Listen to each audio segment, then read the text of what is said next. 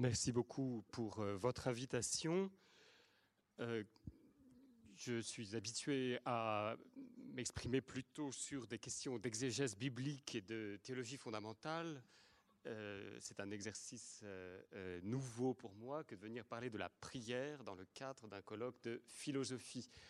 J'ai donc décidé tout simplement de relire ces dernières semaines le traité sur la prière de Thomas d'Aquin dans la Somme de théologie et de le confronter à mon expérience. Ma pauvre expérience de très mauvais priant, et j'aboutis à un certain nombre d'expressions que je vous donne pour commencer avant de, euh, euh, délivrer mon papier. La prière est un acte de la raison pratique, c'est une espèce de ventriloquie, c'est une aventure, c'est une querelle d'amoureux, c'est un carré blanc sur fond blanc, c'est une tranche d'ennui et c'est une auberge espagnole. Premièrement, la prière est une activité rationnelle. Pour Thomas d'Aquin, prier est une œuvre de la raison pratique. La prière est une parole et non pas un simple cri. La prière étant un dire relève, nous dit Thomas d'Aquin, de l'intellect, et selon une jolie étymologie qu'il emprunte à Cassiodore, le mot oratio serait un mot valise de oris et ratio, raison, parler. Prier est rationnel parce que c'est une activité qui met de l'ordre. La raison pratique constate qu'il y a des choses nécessaires dans ma vie que je ne peux pas obtenir par moi-même. Il faut alors pousser à l'action ceux qui peuvent me les obtenir. Si ceux qui peuvent m'obtenir ces choses sont inférieurs, je les obtiens en donnant des ordres, en commandant.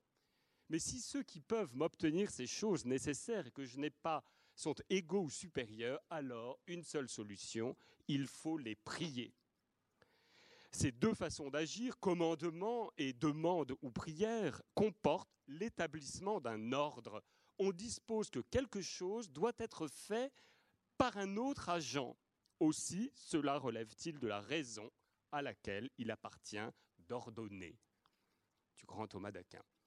Ainsi, celui ou celle qui prie évalue rationnellement sa place dans l'échelle des êtres et joue sa partition dans la symphonie cosmique. En particulier, il accepte que des biens essentiels comme la vie, la santé, le bon ordre de la création ne sont pas ou sont si peu de notre ressort et qu'il faut les demander à un plus grand, en l'occurrence un Dieu créateur et provident.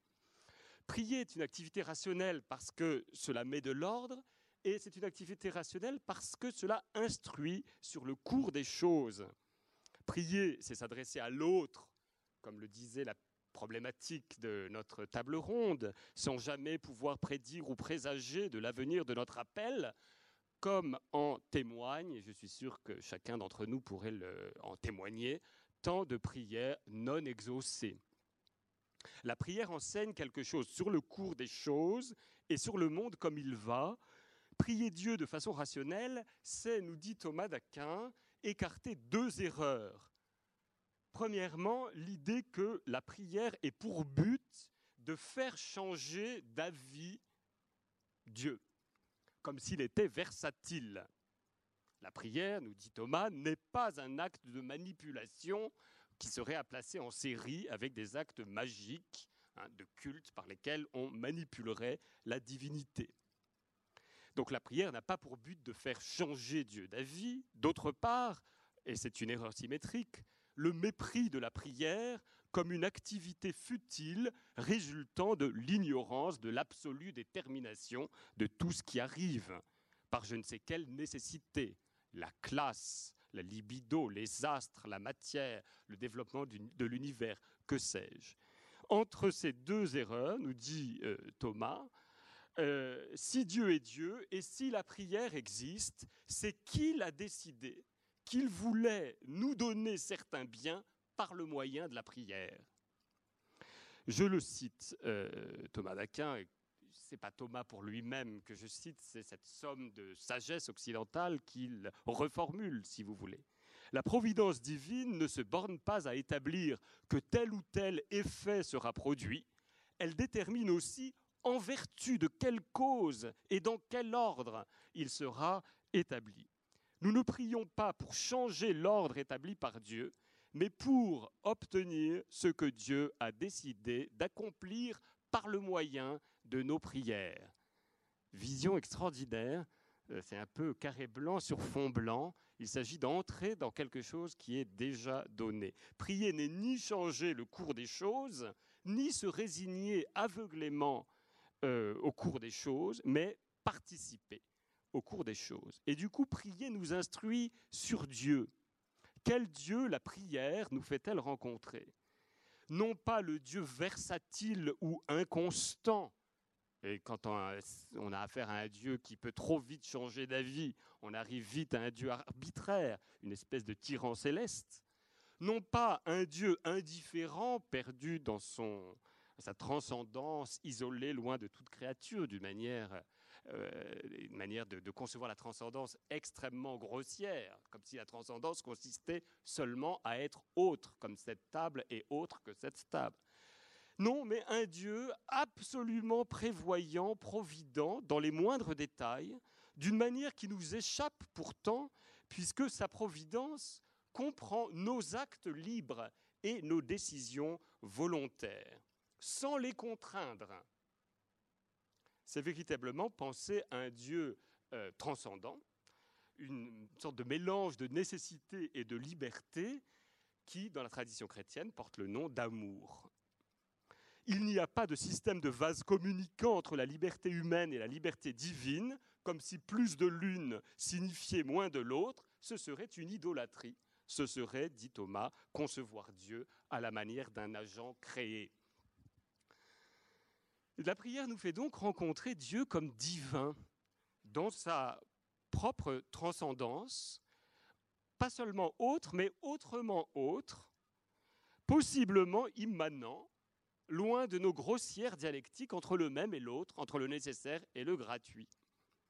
Alors si prier, c'est s'adresser à Dieu, la première question qui se pose est comment? Comment le nommer? Et là, euh, Thomas se fait disciple de Maïmonide, qu'il appelle Rabbi Moses, et euh, s'interroge beaucoup sur la fois où Moïse, voyant, ce buisson qui brûle sans brûler, et euh, étant interpellé, il est d'abord interpellé par une, par une voix, euh, demande à Dieu son nom. Exode 3, 14, la réponse est bien connue, Echie, Asher, Echie, que l'on traduit je suis qui je suis, ou bien je serai qui je serai, ou bien je suis qui je serai, ou bien, comme l'ont fait les Juifs d'Alexandrie dans le temps antique, je suis l'étang, avec un e, euh, un e majuscule. Bref, le Dieu qui se manifeste dans cet épisode paradigmatique du buisson ardent est un processus. C'est une expérience à faire je suis tel que je vais me manifester, et en l'occurrence, je suis tel que tu vas apprendre à me connaître, Moïse, si tu acceptes d'entrer dans l'action avec moi. La mission que je te donne, cet épisode se passe au moment où Dieu va l'envoyer, euh, essayer de convaincre Pharaon de libérer son peuple. Dans le Nouveau Testament, le nouveau Moïse pour les chrétiens, Jésus-Christ, de la même manière, s'exclut de toute nomination. Et à chaque fois que des interlocuteurs veulent le nommer comme Messie ou comme ceci ou comme cela, il se débrouille dans la conversation pour arriver à cette question, et cette question seulement, pour vous, qui suis-je? Un Dieu qui se présente comme une expérience à faire, comme une aventure à vivre qui n'est pas maîtrisable. Expérience qui est un être pris autant qu'un prendre, car la relation établie entre Dieu et le priant dépasse le clivage entre le même et l'autre. Si Dieu n'est pas un tu clairement nommable et identifiable comme cette entité euh, en face de moi, un être que je peux enclore dans un nom, atteindre dans une interlocution, il n'est jamais purement et simplement autre. Dieu n'est jamais purement et simplement en dehors de moi-même, celui auquel je m'adresse. Comme cela nous a été rappelé, il est intérieur, intimo meo, plus intime à moi-même que moi-même. Et ceci est une grande consolation pour ceux qui, en tout cas comme c'est mon cas, éprouvent une grande difficulté à, prier, cette idée de, s'adresser à quelqu'un d'autre que je ne vois pas, que je n'entends pas. Cet autre me précède dans la prière et il est plus moi-même que moi-même. Et, cette forme de, prière est difficile. Je voudrais ici citer un très grand euh, euh, théologien et écrivain français contemporain, Jean-Louis Chrétien, qui euh, écrit ceci. La prière s'apparaît à elle-même comme toujours devancée et précédée, toujours par celui auquel elle s'adresse. Elle ne commence pas, elle répond. Et c'est seulement ce qui, dans l'incertitude même où elle est de sa droiture, lui donne confiance. Le cercle d'une prière qui répond à celui qui l'appelle ne forme pas un cercle d'absurdité, il renvoie à l'événement d'une rencontre. Et de fait, le Dieu des Écritures est un Dieu qui se place délibérément avec l'être humain en relation spéculaire, relation de, de miroir. Faut-il dès lors imaginer la prière comme une ventriloquie? Je fais parler Dieu les actes de foi, d'espérance et de charité dans lesquels les catholiques parmi nous, euh, ceux qui ont eu la chance parmi les catholiques d'avoir un catéchisme formel, ont appris à prier Dieu, nous apprennent à aimer Dieu parce qu'il est Dieu, à croire en Dieu parce qu'il est Dieu, à espérer en Dieu parce qu'il est Dieu. Ces actes de foi, d'espérance et de charité peuvent sembler pour le non-croyant des sauts dans l'absurde, dans la tautologie. Mais nous avons vu que tautologie est le nom de Dieu. Je suis qui je suis. En réalité, ces actes reflètent, au miroir des consciences créées, la structure tautologique de la manifestation divine. L'écriture et les prières dans l'écriture, en particulier les psaumes, nous le disent très bien. Il y a un psaume que je trouve euh, merveilleux, drôle et redoutable, psaume 18 dans la numérotation latine, on, dit ceci à Dieu, tu es fidèle avec le fidèle, tu es sans reproche avec l'irréprochable, pur avec qui est pur, mais rusant avec le fourbe. Certains traduisent même pervers avec le pervers. Vous voyez, cette structure de miroir, tu fais un pas vers Dieu, Dieu fait un pas vers toi. Le Nouveau Testament continue cette relation spéculaire entre le Dieu et, le croyant dans l'épître de Jacques, Approchez-vous de Dieu et il s'approchera de vous. Soyez humbles en face du Seigneur et il vous élèvera. Et le Nouveau Testament trouve en tout cela un encouragement à l'action. C'est cela qui nous donne l'équivalent de la chutzpah, terme que j'aime énormément et qu'on apprend à chérir en Israël si l'on veut survivre. L'équivalent chrétien de la chutzpah s'appelle la parésia. La parésia qui consiste à justement dans sa, dans sa petitesse, et puis dans, le cadre du, christianisme, euh, dans sa filiation adoptive, euh, dans le Fils unique de Dieu, s'approcher pour euh. La raison métaphysique de tout cela, elle est donnée et dans le Nouveau Testament et reprise par Thomas d'Aquin. Il n'y a pas de concurrence entre l'action du Créateur et les actions des créatures. Agir pour une créature, c'est toujours déjà être agi par Dieu. Philippiens 2.12. Travaillez à accomplir votre salut, aussi bien Dieu est là qui opère, qui travaille en vous à la fois le vouloir et l'opération même au profit de ses bienveillants desseins. Bref, on ne prie pas pour faire bouger Dieu, comme s'il avait besoin que nous le bougeassions, mais nous prions pour nous bouger en direction de Dieu. Nous sommes son ouvrage, continue le même Paul dans Éphésiens 2.10, ayant été créés en Jésus-Christ pour faire de bonnes œuvres que Dieu a préparées d'avance afin que nous les pratiquions. Donc une vision d'un Dieu provident dans les moindres détails, jusque dans, mes actions libres, euh, volontaires et responsables. La prière apparaît donc comme une sorte d'acte gratuit, totalement libre, et pourtant totalement et éternellement prévu. Le priant est en quelque sorte invité à entrer dans une espèce de, de chef-d'œuvre, euh, une esthétique du carré blanc sur fond blanc. Du coup, je crois qu'il est faux de présenter la prière comme un dialogue. C'est faux et c'est désastreux.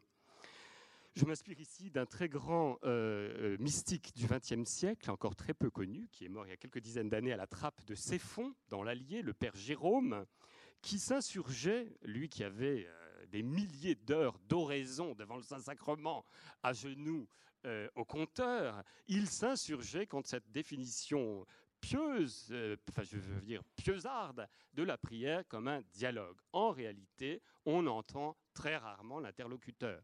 Certaines personnes ont la chance d'avoir cette grâce mystique d'une locution, mais en général, il faut bien le dire, on se sent bien seul. La communication dans la prière est extrêmement indirecte.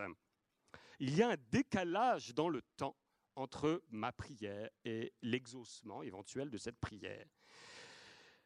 Là encore, la Bible nous donne un très bel euh, exemple euh, de quelqu'un qui a vraiment besoin de prier. Il est dans une grande détresse. Je pense au patriarche Jacob, hein, qui est poursuivi, qui ne sait pas ce qui va advenir de lui et qui finalement, dans sa grande fatigue, euh, s'endort, la tête sur un rocher, un caillou, et pendant qu'il dort, le moins qu'on puisse dire est qu'il n'est pas très attentif dans sa prière. Hein. Il n'y apporte pas un grand, un grand soin, mais pendant qu'il dort, le ciel s'ouvre et c'est la fameuse échelle de Jacob avec des anges qui montent et qui descendent. Cette échelle de Jacob qui euh, lui advient alors qu'il dort devient une espèce de métaphore de la prière dans la tradition mystique chrétienne.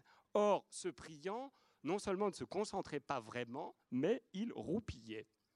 J'ai été très heureux quand j'étais euh, euh, frère novice et désireux d'entrer dans la prière, de tomber sur le texte, un texte plein d'humour euh, british de John Henry Newman, devenu vieux cardinal chenu de l'Église catholique après tout son magnifique périple intellectuel, et qui réfléchit sur son, attitude par rapport aux liturgies. On a dit qu'on allait parler un peu des liturgies. Et il se rend compte que eh les liturgies, ça le bassine, ça l'a toujours bassiné, et rien ne s'y est passé, je le cite parce que ça vaut la peine. Des offices qui, à l'époque, des offices qui, à l'époque, malgré notre foi en leur caractère sacré, importunaient nos cœurs volages. Des offices que nous étions tentés de trouver trop longs, que nous redoutions à l'avance, et que nous désirions voir prendre fin pendant leur célébration. Hélas, comment pouvons-nous être aussi aveugles, aussi insensibles à notre plus grand bien? De tels offices se révèlent plus tard tout plein de Dieu. Plus tard, tu comprendras.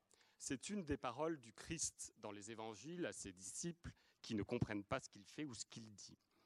Plus tard, tu comprendras, la prière n'est pas un abandon où l'on s'oublie dans le sentiment flou et ineffable, pas une perte de soi dans l'immensité océanique du divin, mais une activité tenace qui nous constitue euh, comme sujet dans une espèce de parole agonique et transformante, dit Jean-Louis Chrétien, où le locuteur semble appuyer sans aucun appui, dit Jean de la Croix, parler dans le vide, parfois, exercer une forme de ventriloquie, mais, dont il sort pourtant plus tard mieux lui-même que jamais. Ce qui compte, c'est de durer, et c'est ici que la prière ressemble aux querelles d'amoureux. La prière, je cite Jean-Louis Chrétien, cet acte de parole ne s'assure pas de lui-même, mais il a l'assurance de se tenir au lieu où il peut en vérité lutter pour la vérité et devenir droit. Car, et cette phrase est magnifique, les embarras de la parole ne se dissipent que dans la parole, comme les querelles d'amoureux ne se résolvent que dans l'amour, et donc en se poursuivant, et non pas s'ils se séparent pour attendre qu'elles disparaissent d'elles-mêmes. La prière, enfin, est une discipline du désir, on vient de parler d'amour, même si elle est en elle-même une activité de l'esprit raisonnant, elle a une cause qui est en deçà ou au-delà de l'activité rationnelle. Elle est euh, déclenchée par le désir qui en forme la trame. Euh, Augustin approba, il est permis de demander dans la prière tout ce qu'il est permis de désirer. On ne peut pas faire une définition plus large de l'objet de la prière. La prière tamise les désirs, Ici, Thomas d'Aquin recourt à la sagesse antique en citant Valère Maxime. Socrate pensait qu'on devait se borner à demander aux dieux immortels de nous être bienfaisants. Il estimait qu'ils savent ce qui est utile à chacun, tandis que la plupart du temps, nous sollicitons ce qu'il vaudrait mieux ne pas obtenir. Cela conduit en effet de prier, de demander à celui qui peut nous les donner des biens que nous ne pouvons pas atteindre et qui nous semblent nécessaires, cela conduit à découvrir dans nos désirs ceux qui peuvent tourner à notre désavantage. Richesse, honneur, pouvoir sont désirables dans une certaine mesure, et ceux qui ne le peuvent aucunement. Amour, vertu, vision de Dieu même. Bref, la prière hiérarchise les désirs, elle les relativise par rapport à ce qui en fait le fond, l'objet fondamental et premier auquel nous sommes, et chacun d'entre nous euh, peut y souscrire, l'objet fondamental et premier auquel nous sommes prêts à sacrifier tout le reste.